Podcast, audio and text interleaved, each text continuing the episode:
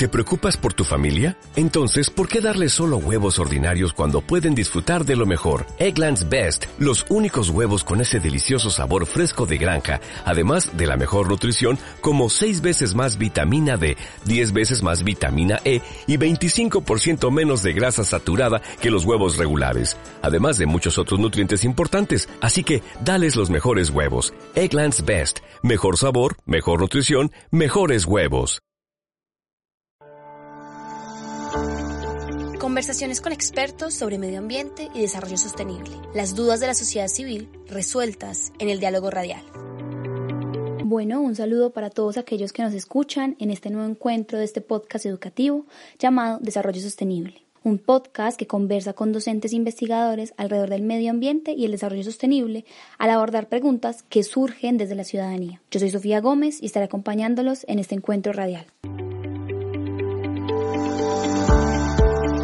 Estás escuchando Desarrollo Sostenible, un podcast educativo de la Universidad de Manizales. Bueno, para nuestro capítulo de hoy conversaremos con Marlene Cardona Acevedo, economista, especialista en planeación urbana y regional, doctora en Ciencias Sociales, Niñez y Juventud de la Universidad de Manizales y doctora en Ciencias Sociales del Colegio de la Frontera Norte México, quien tiene un postdoctorado en Problemas Latinoamericanos de Niñez y Juventud. Además, dirige el módulo de Desarrollo Económico Sostenible y es investigadora asociada de Colciencias del Grupo de Investigación en Medio Ambiente y Desarrollo Sostenible de la Universidad de Manizales.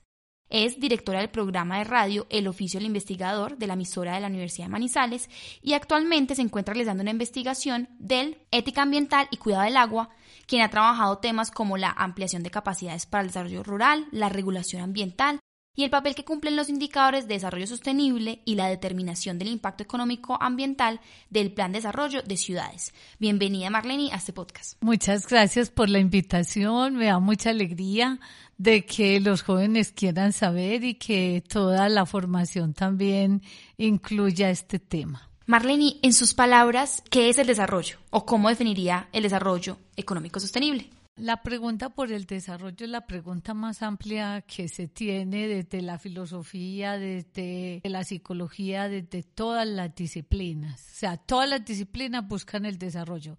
¿Qué es la palabra desarrollo? Que uno estaba en un punto y pasó otro. Y la valoración es que pasa a mejor condición. Entonces, ¿qué significa estar en una mejor condición?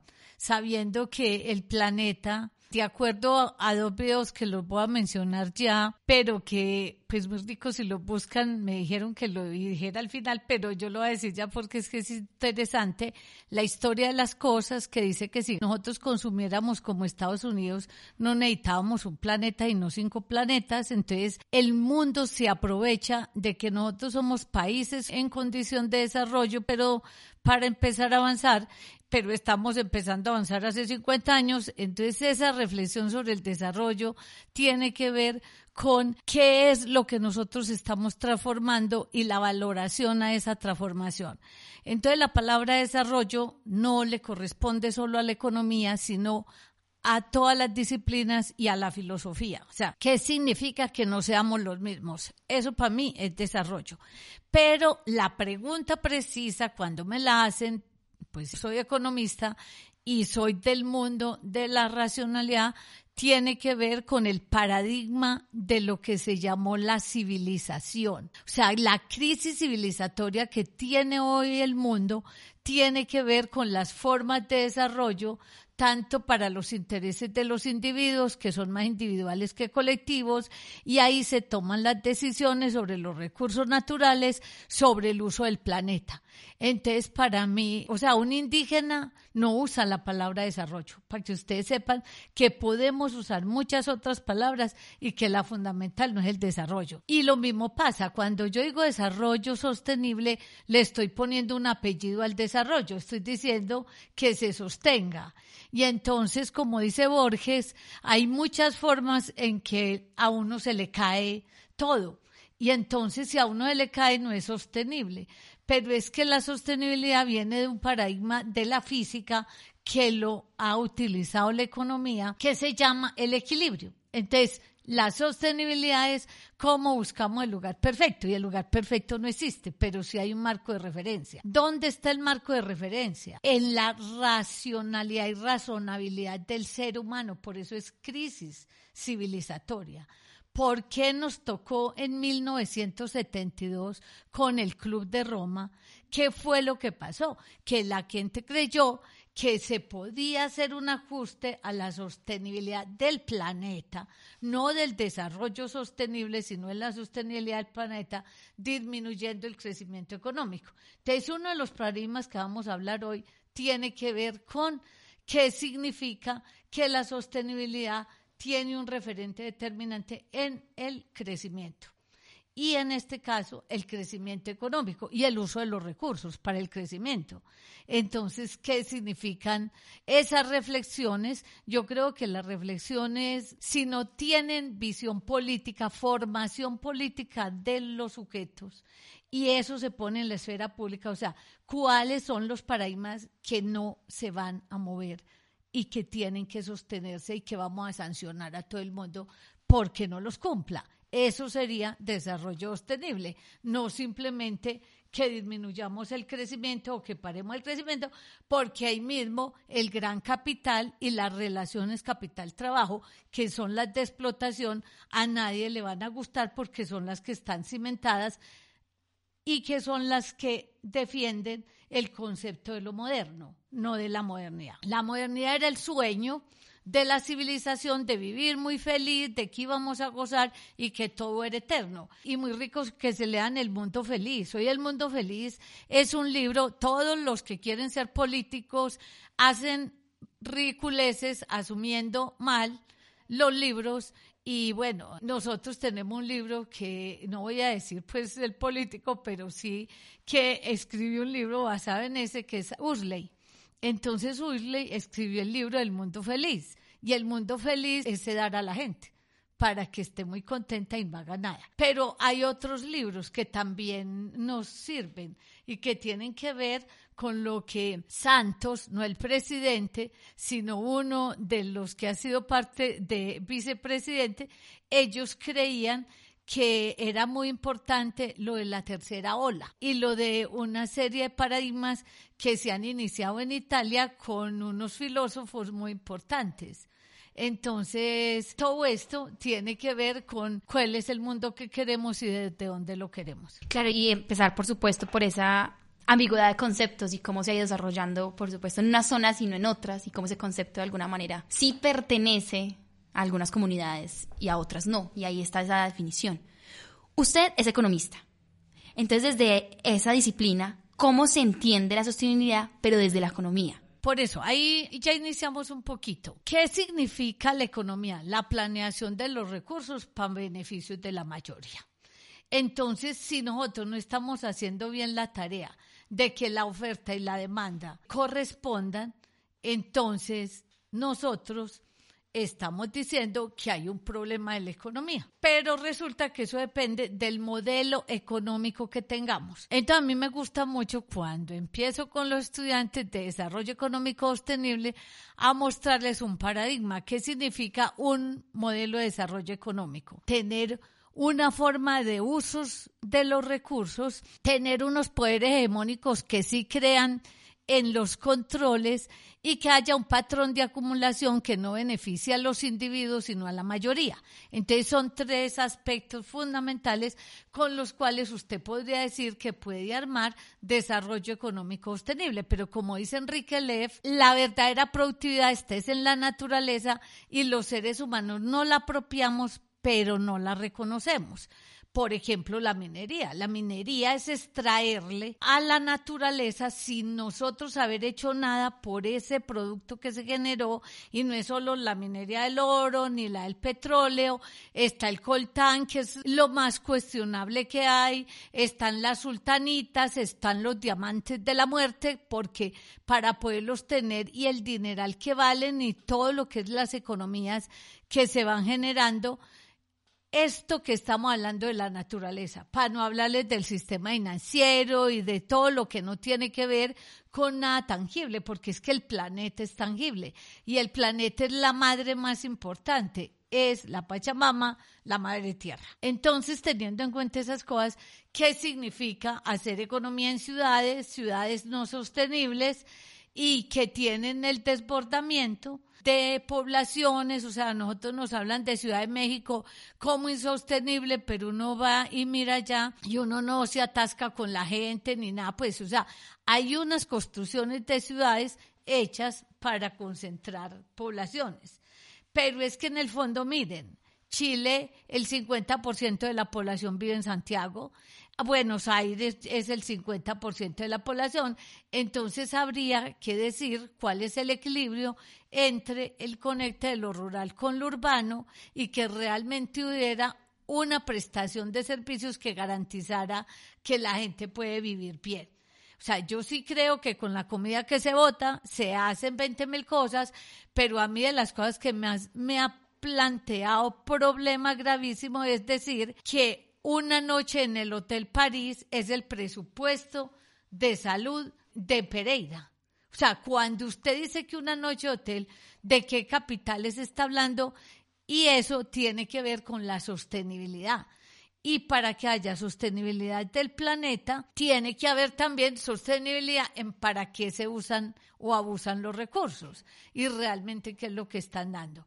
Entonces ahí él llamaba atención del COVID que hizo parar a la gente, pero para seguir. Y el gran capital no paró. Ese sí siguió galopando. Y realmente, ¿de qué desarrollo sostenible estamos hablando? Es en la localidad. Los únicos desarrollos sostenibles que hay no es el planeta como general, sino el desarrollo local. Que ahí es donde estamos hablando de lo que usted mencionaba ahorita, de ese equilibrio que planteaba, por supuesto, también ese concepto de sostenibilidad de Borges.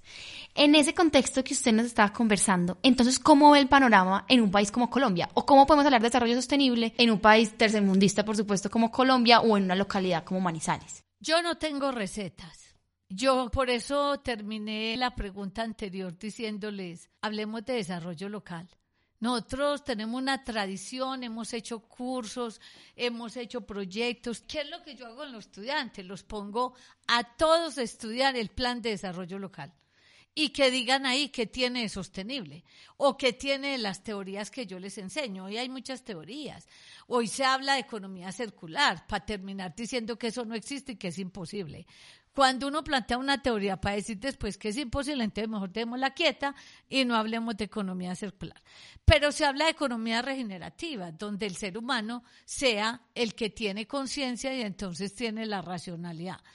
Si usted en su casa tiene cinco macetas, usted tiene sostenibilidad y seguridad alimentaria porque los rabanitos son súper nutritivos y se demoran 20 días para producirse y tiene la lechuga y tiene la zanahoria y la intercambia con los vecinos y ellos que produzcan otras cosas y usted no necesita pasar por la moneda, que es una forma de haber separado la economía real de la economía volátil. Entonces, yo voy a hablar de la economía real, porque la economía volátil aparece como la indispensable y ya hay demasiados economistas diciendo que lo financiero es fundamental yo creo que lo fundamental es la vida y poner en el centro la vida. Entonces, cómo cuidamos nuestra vida y cómo cuidamos la de los demás y ampliar las capacidades para que valga la pena vivirla. Entonces, ¿qué es? Cuidarte lo físico, cuidarte lo mental, cuidarte la afiliación, tener emociones buenas no ira, no rabia, no odio, no repugnancia, no envidia y la más importante, la economía con la que hacen, yo creo que se vulnera todo lo que estamos diciendo del sueño de hacer un planeta de otra forma y es la rivalidad. O sea, las empresas funcionan con rivalidad, las competencias de los territorios son por rivalidad. Entonces, sacar esa palabra de la economía me parecería la fantasía así como el mundo feliz de Urley, que es decir que la gente se tranquilice. Pero ¿qué es lo que tenemos que hacer serio cuando estamos hablando de que formamos para que haya gestión? O sea, una de las cosas maravillosas que tiene este campo de la educación de lo ambiental es que todo el que eligió ese tema sí le gusta. O sea, los abogados no saben, pues se pueden pasar la vida sin saber si les gustó. Los economistas podemos creer que es hacer cuadritos y hacer tasas de crecimiento o mirar o modelar o manejar las matemáticas. Los médicos se creen el poder de sanar, como dice Kant en el libro que se lo recomiendo a todos los jóvenes. En el libro es chiquitico, son tres hojitas, que se llama ¿Qué es la ilustración? Y dice con seres humanos que tengan mayoría de edad, yo no necesito que otros me den las recetas. Yo puedo construirme mi propia receta. Entonces, construirse la propia receta en el desarrollo local es tener guarderías 24 horas para que las mujeres no lleven el niño a la guardería a la hora que trabajan para llegar a la casa a seguir trabajando. Eso me parece un desarrollo sostenible. Y ese desarrollo sostenible, con buena comida, que la da en el pueblo, el parque, sembrando todos y yendo los domingos la mañana a sembrar y que a por la tarde recojan, pues porque la siembra y la recolección no se pueden hacer a la vez y construyendo lógicas de desarrollo. Imagínate, yo conocí en el sur de México una institución que se llama la Universidad de la Tierra y allá cultivan camarones en agua dulce y sacan chips. Entonces, no es verdad que la tecnología es un poder que con ese vamos a dominar y hoy cuando se habla de lo digital se habla de que si tú eres analfabeta digital, si tú eres analfabeta informacional, si tú eres analfabeta y no, es que usted necesita la información, es para saber que su compañero tiene las zanahorias mientras usted tiene las lechugas y hace el equilibrio.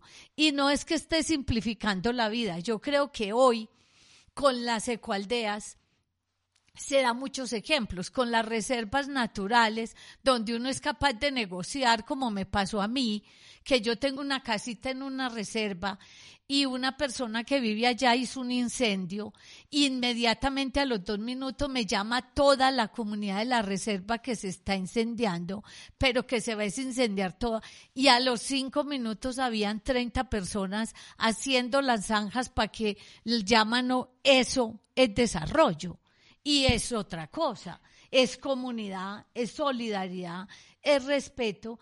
Y como esa persona no reconoció que él lo había hecho, la comunidad le exigió que públicamente tenía que decir que él lo había ocasionado. Que de ahí empezamos a conversar, por supuesto, en por qué a una persona del común, no solamente a los académicos y, por supuesto, políticos, debería interesarnos el tema de desarrollo sostenible. O deberíamos entender de qué manera nos afecta en colectivo, por supuesto, y no solamente desde la parte individual. Pero yo diría mucho más, que debe de haber una regulación económica con unas normas que exijan que todas sus actuaciones tienen que ver. Mira, es que es una cosa muy extraña. Nosotros estudiamos a base de proyectos y les ponemos a los estudiantes a que hagan proyectos y que ellos lo hagan. Y les decimos que en cada proyecto tiene que haber impacto. Y nosotros todos los días no amanecemos y no nos acostamos evaluando el impacto de lo que hicimos ese día y por la mañana haciendo un recuento con vida examinada, que es una cosa fundamental cuando se habla del concepto de modernidad y de desarrollo. Desarrollo es progreso pero el progreso tiene que ser con la razón y la razón es la que construye la norma. Entonces, ¿por qué Colombia tiene tantas normas? Es el mejor para hacer la ley ambiental. La ley ambiental de Colombia es la mejor ley hecha y se les pone a los estudiantes para que sea un paradigma. Pero México, yo aprendí la ley ambiental en México porque la utilizaban porque era la mejor norma diseñada, porque estamos en un país súper en la modernidad porque está hecho de un Estado social de derecho. O sea, ¿cuáles son las condiciones de estar en un Estado social de derecho donde la teoría de la justicia es el determinante? Y nosotros tuvimos un magistrado fundamental que fue Gaviria y Gaviria siempre nos dijo un momentico cuáles son los derechos y el derecho a tener derecho, pero también con los deberes.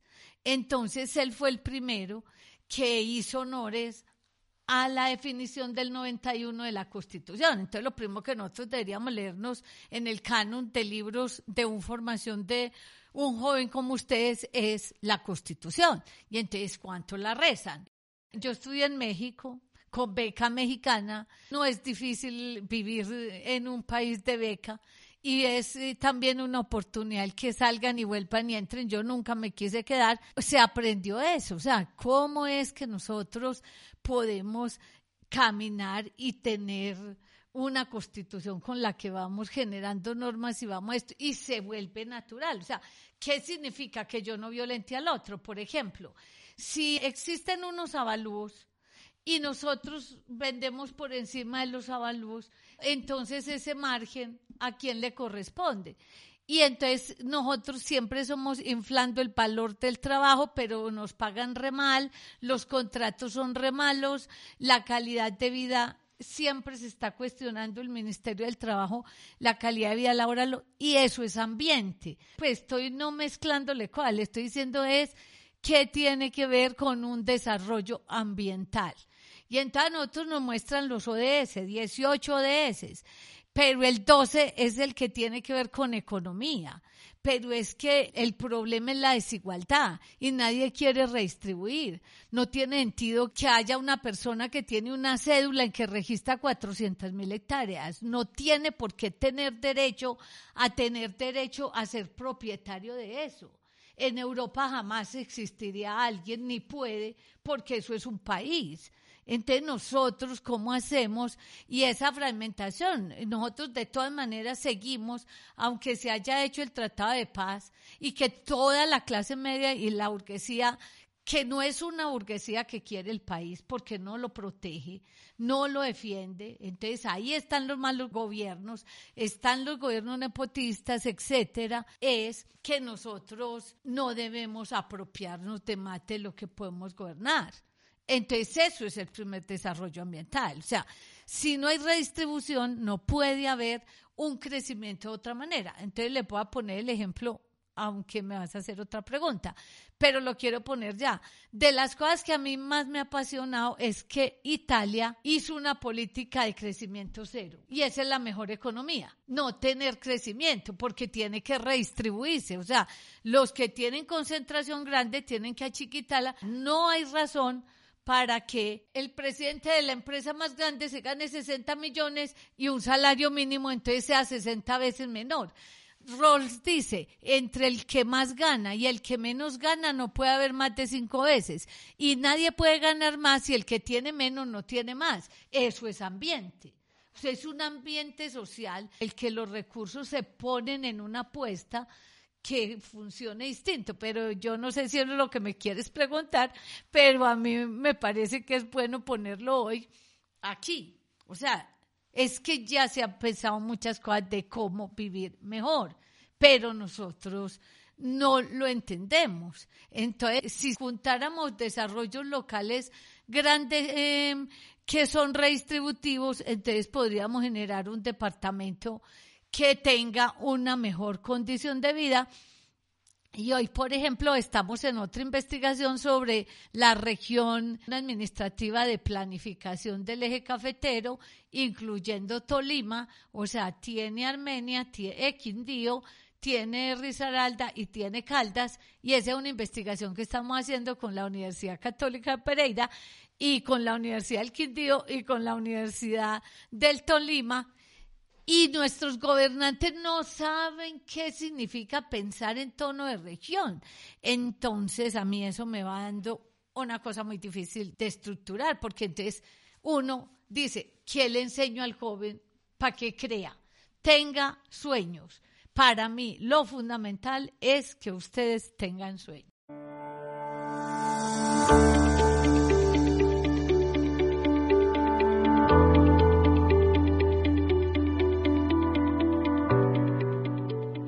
Exactamente, de hecho mi pregunta iba muy ligada a eso de que usted nos ha dado como unos ejemplos que nos han de alguna manera pues abarcado muchísimo más el panorama o lo han ampliado. Sin embargo, existe como una percepción de que el desarrollo sostenible es inviable económicamente, que digamos es como la percepción que nos ha llevado a la crítica que usted ha hecho hoy aquí en nuestra conversación, precisamente por los altos costos pues que se creen para lograr implementarlo. Entonces, ¿usted cómo nos podría volver a explicar en otros términos, en otras palabras, cómo podría sustentarse la viabilidad de este tema? Volvemos a donde empezamos. así como el desarrollo es un concepto muy amplio, el desarrollo sostenible también. Y el desarrollo sostenible es una intención que tiene que bajarse a las formas de gobernar y a las formas de vivir de los sujetos. Eso necesita una cuestión que un investigador que quiero muchísimo y que me ha dado ejemplo de vida todo el tiempo, que se llama Marcelo Caruso y es profesor, nos habla de la ciudadanía ambiental. Y él dice, ¿dónde se empieza a construir un concepto distinto de vida?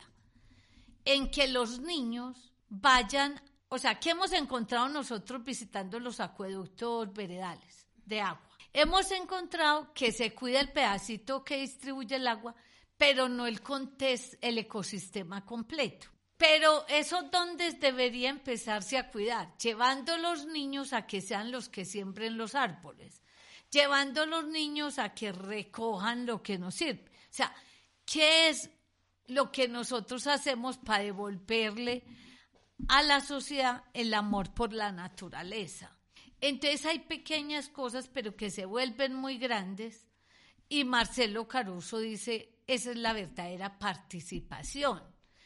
Y eso es un modelo de innovación social. Entonces nosotros usamos unas categorías hoy para hablar de las soluciones a los problemas, pero realmente la conciencia no se tiene. Entonces un problema de qué es lo que tiene en la cabeza el sujeto.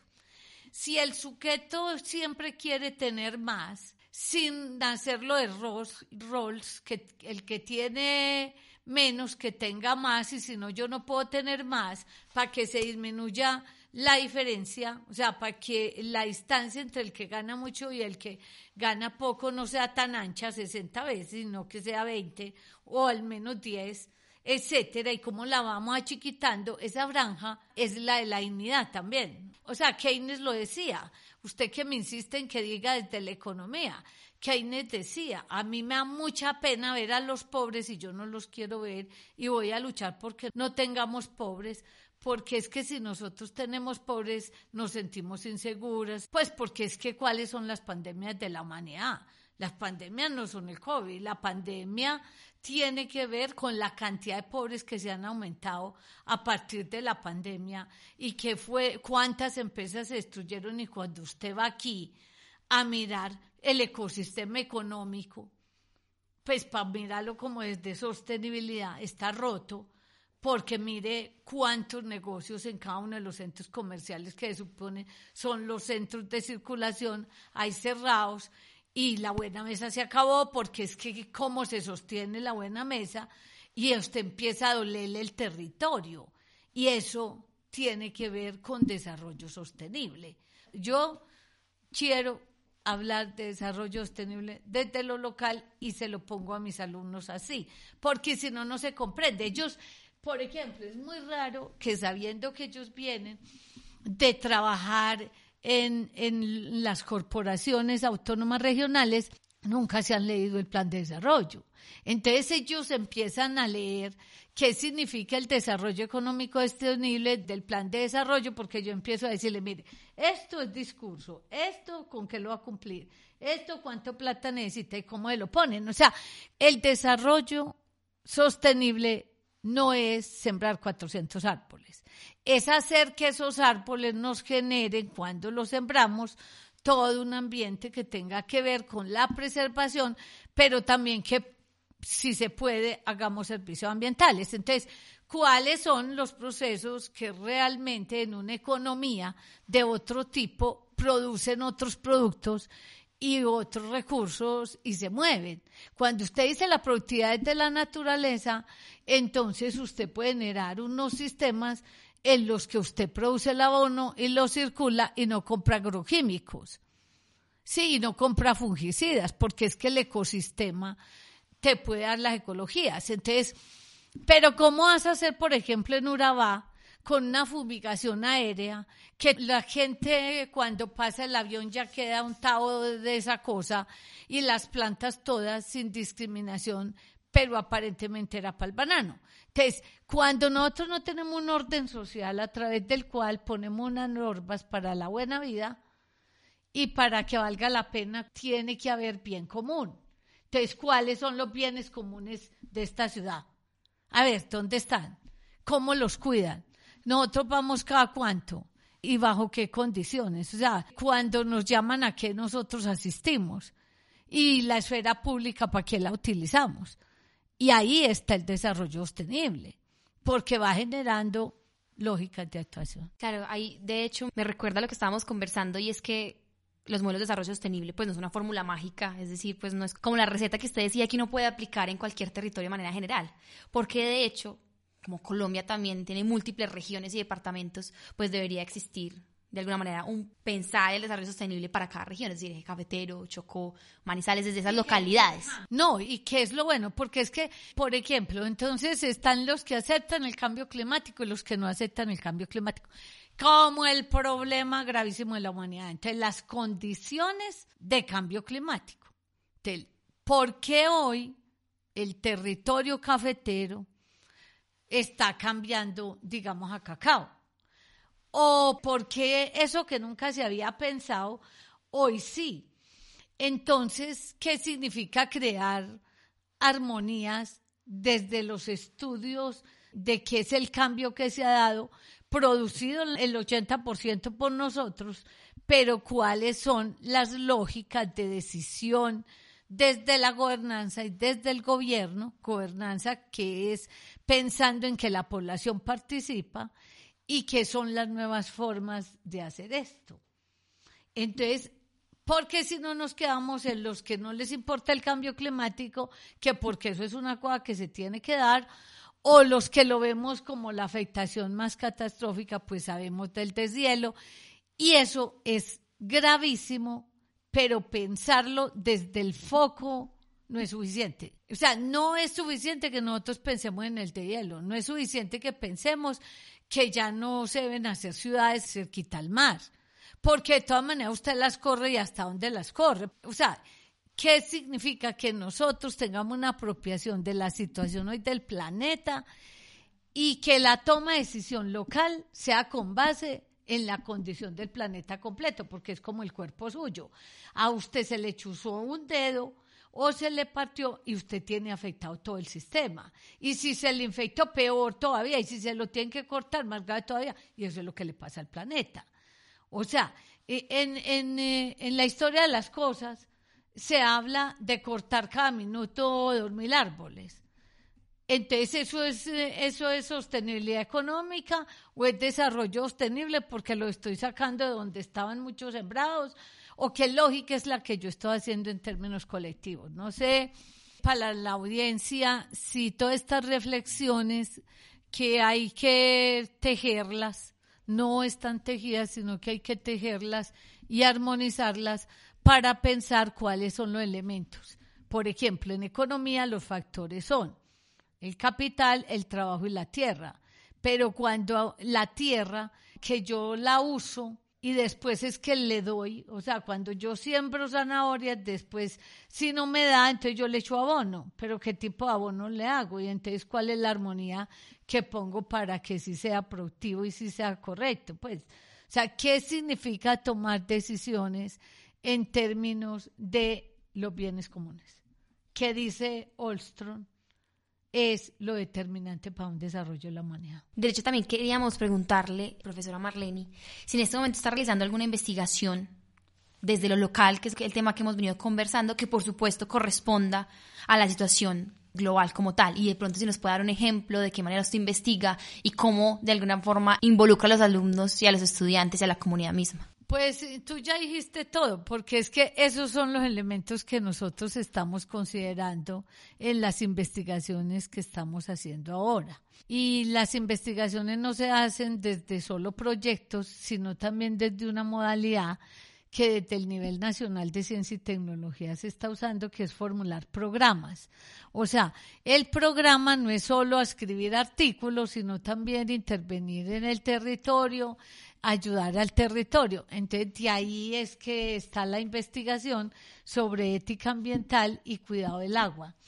Hoy el problema grave y que tiene que tocar a todo el mundo desde el desarrollo ambiental es cómo cuidar el agua y cómo mantener las condiciones para que el agua esté. Hay que sembrar árboles para cosechar agua. Entonces, ese es un primer punto, pero no es suficiente, porque usted los puede sembrar en un lugar donde de todas maneras hay contaminación del agua. Entonces, tiene que poner otra barrera que tenga que ver con pequeñas tecnologías o grandes tecnologías para cuidar que el agua no se contamine. Entonces, así sucesivamente. Todo necesita trazabilidad. ¿Qué hemos encontrado nosotros? Que se necesita mucha organización social para el cuidado del agua. Entonces existen las asociaciones, pero las asociaciones no tienen una organización social al interior que permita actividades en las que se involucre la gente de su comunidad, sino solo los que pertenecen a la asociación. Pero hay otros que sí les afecta completo. Entonces nosotros hemos hecho un trabajo de encuentros a través de las alcaldías porque las hemos involucrado para que esto tenga sentido y pueda ampliarse las capacidades. Por ejemplo, ¿qué significa que los municipios cercanos a Manizales, Manizales diga que tiene agua potable y los municipios no lo tengan. Entonces, ¿cómo existe la gente y camina por el mundo sin agua potable, que es un derecho de la humanidad?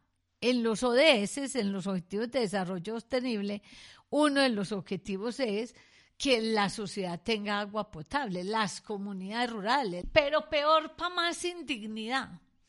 Es que como así que el agua nace en lo rural y no consumen agua potable. O sea, ¿cómo es que nosotros decimos eso? Entonces, ¿cuál es el desarrollo sostenible?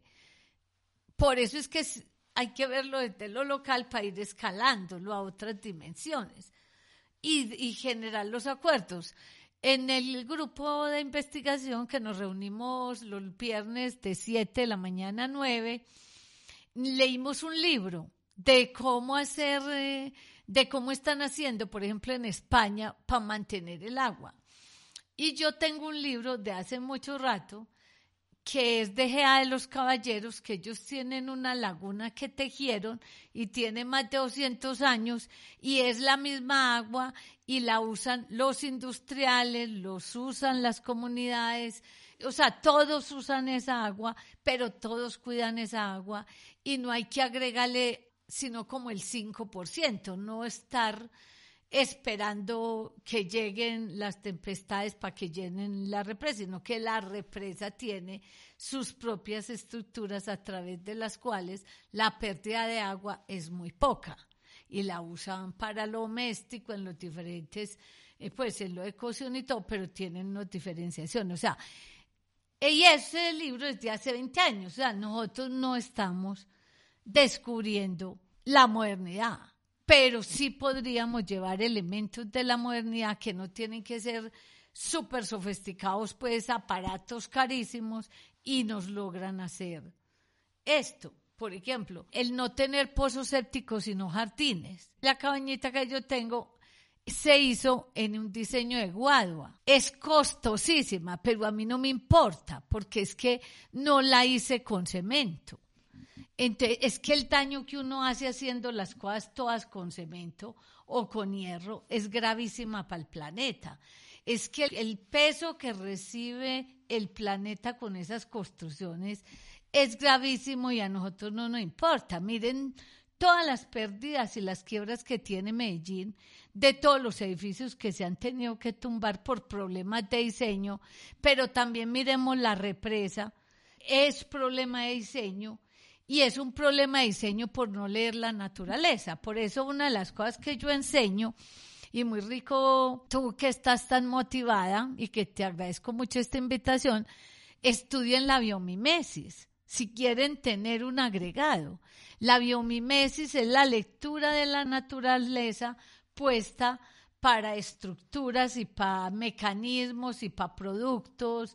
Tiene de todo visto con detenimiento la naturaleza, entonces la biomimesis es mirar la naturaleza para las formas de vivir de los humanos. Pero es que para ir cerrando, porque me imagino que ya está cerrando, eh, tiene que ver con nosotros tenemos una separación del hombre de la naturaleza y la relación ser humano-naturaleza es que es la relación, ni es el ser humano ni es la naturaleza sola, porque de la naturaleza entonces el humano no es importante, pero el problema es que nosotros tenemos es una mirada antropo fundamentada en el hombre que es la que piensa, que es el que sabe pensar la naturaleza, sabiendo que la naturaleza es la que tiene la armonía. Entonces, si no leemos la armonía, nosotros también no podemos tener armonía, pero nosotros creemos que si nos hacer yoga al campo o de sentarnos debajo de los arbolitos. No, momentico, es cuál es el lugar que tú tienes en la relación ser humano-naturaleza para ayudar a que la naturaleza esté mejor. Y eso se puede hacer en la casa, se puede hacer en la calle, se puede hacer en todas partes. O sea, ¿y cuáles son las participaciones que se tienen? No, eh, por ejemplo, el modelo de las termitas para hacer espacios más ambientales, eso está. Lo de las abejas, que son los seres vivos más económicos, porque el panel, al hacerlo en hexágono octogonal, la cera que le ponen en los borditos para el panel, es más poquita que si lo hace cuadrado el panel. Entonces, si usted hace una casa que tenga otras lógicas, entonces, ¿qué pasa? Pues hay miles, miles y miles. Pero también hay una ciudad que tiene casi el 100% de reciclaje, o sea, lo que se llama residuo cero. Pero no es verdad, pues la dimensión para nosotros no existe, porque eso es que desde la casa usted tiene el chut, separado en mínimo seis divisiones para que llegue a las empresas y las empresas vuelven materia prima, el producto que le llega y vuelven a hacer nuevos productos. Pero imagínese si aquí se han hecho muchas conferencias y además las hacía, yo no sé si todavía las está haciendo, en la que si usted entrega una lata limpia en la bolsita de basura, usted limpia todo lógico que está gastando agua, pero si esa agua llega a otro lugar que puede ser revisada, no hay ningún problema. Usted esa lata la puede usar en un 98%. Mientras que si usted la entrega en la bolsa junto con la otra basura, no se puede recuperar ni el 20%. Eso es tener una visión de lo que se llamaría una ecología humana, de lo que es las decisiones para el bien común y para vivir bien. Pero como nosotros es primero el individuo, segundo el individuo, y si nos afecta en el problema de la naturaleza, entonces si la miramos, si la llamamos, ahí eso se les enseña a los estudiantes. Y profe, ¿en qué momento entonces surgió en usted ya particularmente ese interés por abordar esos temas, por empezar a investigar o por generar esas críticas que nos ha hecho hoy en el programa? Volvamos a empezar por la crítica al concepto de desarrollo. O sea, todo lo que tenga que ver con el concepto de desarrollo. Por ejemplo, hay unas teorías que consideran indispensable el Estado. Para mí, el Estado es fundamental, porque es el que puede dar delineamientos de norma. O sea, a mí no me gusta Estados Unidos. Y todo el mundo le encanta irse para Estados Unidos y vivir en Estados Unidos, aunque sea miserable, que porque allá hay mucho orden, que allá sí hay orden. En cambio que nosotros no tenemos orden. Pues a mí me gusta más este orden. Pero entonces ahí está una pregunta, el Estado. Yo sí creo que nadie debe de tener en la vida más riqueza de la que se puede gastar en que valga la pena vivirla, hasta el punto en que yo me cuido para que se viva bien. Esa es la cantidad de dinero que necesita un ser humano. Y unos puede ser muy poquito, otros puede ser mucho. Yo digo que entre más viejo uno menos necesita. Entonces se lo puede ir cediendo a otros. Entonces, ¿qué pasa? Pero hoy no, hoy se cambió que el Estado está arrinconado y que la empresa es muy importante. Pero en toda la empresa el Estado no le ayuda, sino que tiene que funcionar como un individuo, que ya tiene que resolver sus problemas. De 200 empresas que se crean en dos años quedan tres. Miren la pérdida de capital humano, la pérdida de recursos, la pérdida de todo que se tiene. ¿Eso es desarrollo? No sé. Y lo que a nosotros nos venden es, por ejemplo, yo no acepto que el emprendimiento se les venda como una posibilidad a los jóvenes para endeudar. No estoy diciendo porque entonces me van a quemar viva aquí y me van a pasar la carta de renuncia, de que no se haga emprendimiento, sino que el emprendimiento ya existe porque es el gusanillo de la duda que usted tiene como sujeto y que es el que le hace crear sueños. Entonces, ¿por qué llamar emprendimiento a una cosa que son los sueños suyos? Su plan de vida, su proyecto de vida. Entonces, ahí está otro paradigma. Entonces, mire cómo lo vamos organizando. Según la economía, están las empresas y están las familias. Las familias generan trabajo en las empresas, las empresas le pagan y la familia se crea. Y una forma de reproducción, no de producción, es la familia. Pero es que el sistema económico también debería ser producción y reproducción para mantener el equilibrio. Y ahí es donde la reproducción está hecha del sol y de los residuos. ¿Cómo tratamos los residuos? Entonces, ¿cómo vivir de otra manera? Entonces son los valores y por eso las emociones. Y esas son las que hay que cuidar en los jóvenes. La emoción de la rabia o de la envidia o de la competencia o de la rivalidad no pueden ser espacios a través de los cuales les decimos a los jóvenes que tiene sentido. Y no es que yo esté diciendo que no hayan convocatorias, que no, no, pero que tengan claridad de qué es lo que están potenciando en el joven. Entonces, como siempre me estás diciendo nosotros, entonces yo me imagino con los jóvenes, pues queremos entender el desarrollo sostenible. El desarrollo sostenible tiene muchas teorías. Entonces le voy a cerrar con lo más importante que ya se lo he hablado mucho, y es yo creo en las artes. Y la naturaleza es la expresión del arte más grande. Y eso es lo que te da creatividad y te pone sueños. Entonces los jóvenes deben mantenerse cuidando la creatividad, no el emprendimiento, sino la creatividad. Y no estoy diciendo que no se les den cursos de emprendimiento, que no armen proyectos, pero necesariamente no creer que se van a enriquecer en dos minutos. O sea, que la racionalidad instrumental no sea el camino, sino el camino es el sueño, es la vida. Libros, películas, documentales, sección de recomendaciones literarias y cinematográficas. Y ya para finalizar, queremos preguntarle si de pronto existe alguna película, libro, un documental, otra charla que usted tenga, otro libro que nos ha recomendado que valga la pena y que hable sobre este tema. Para mí, el sabio que ha tenido América Latina en ambiental se llama Enrique Leff. Y tiene muchísimos libros y tiene un video que se llama TED Amazonía, él lo hizo en la Amazonía y uno le pone TED Enrique Leff, Amazonía. El de Home, ese me parece fundamental porque es que ese es el que nos hace la alerta. No es tan joven el documental, pero sí es un documental muy sabio la historia de las cosas que ya la he mencionado tres veces. Y aquí para nosotros en Colombia, por ejemplo, Marcelo Caruso. Está otro autor muy importante que se llama Martínez Alierte, de la ecología, de toda la propuesta ecológica, él es de España.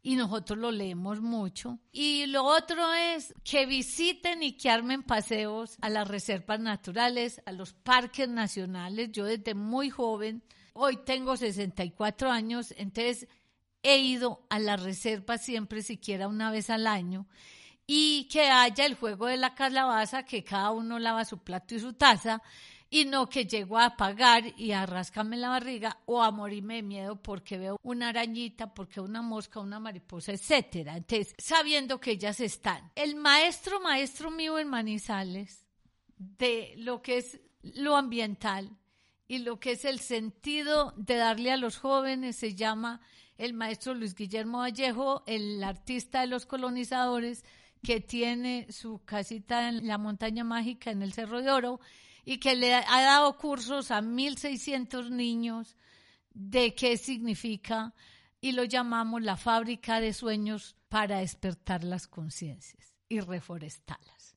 Entonces ahí, para ir llevando de lo general a lo particular, yo creo que es un lugar que vale la pena ir y ojalá se puedan quedar en la noche y organizar con el maestro.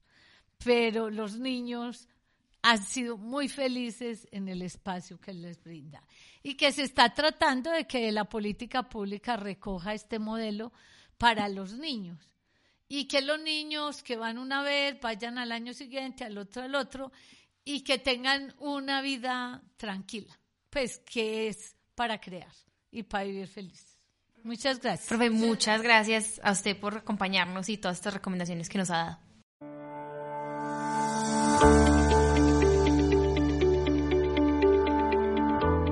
Como despedida, queremos recordarles que estaremos conversando sobre desarrollo sostenible y medio ambiente cada 15 días en esta primera temporada de este podcast educativo. Este programa fue realizado con el apoyo de la Universidad de Manizales, acreditada de alta calidad, y los laboratorios de radio de la Universidad de Manizales. Recuerden que pueden encontrar todos nuestros capítulos en nuestra cuenta de Spotify, Podcast Humanizales, en nuestro canal de YouTube y además en nuestra página oficial podcast.humanizales.edu.co y la página de la emisora umfm.com.co. También pueden escribirnos todas sus dudas y sugerencias al correo podcast.humanizales.edu.co. Hasta la próxima. Esto fue Desarrollo Sostenible, un podcast que conversa con los docentes investigadores de la Universidad de Manizales sobre medio ambiente y desarrollo sostenible.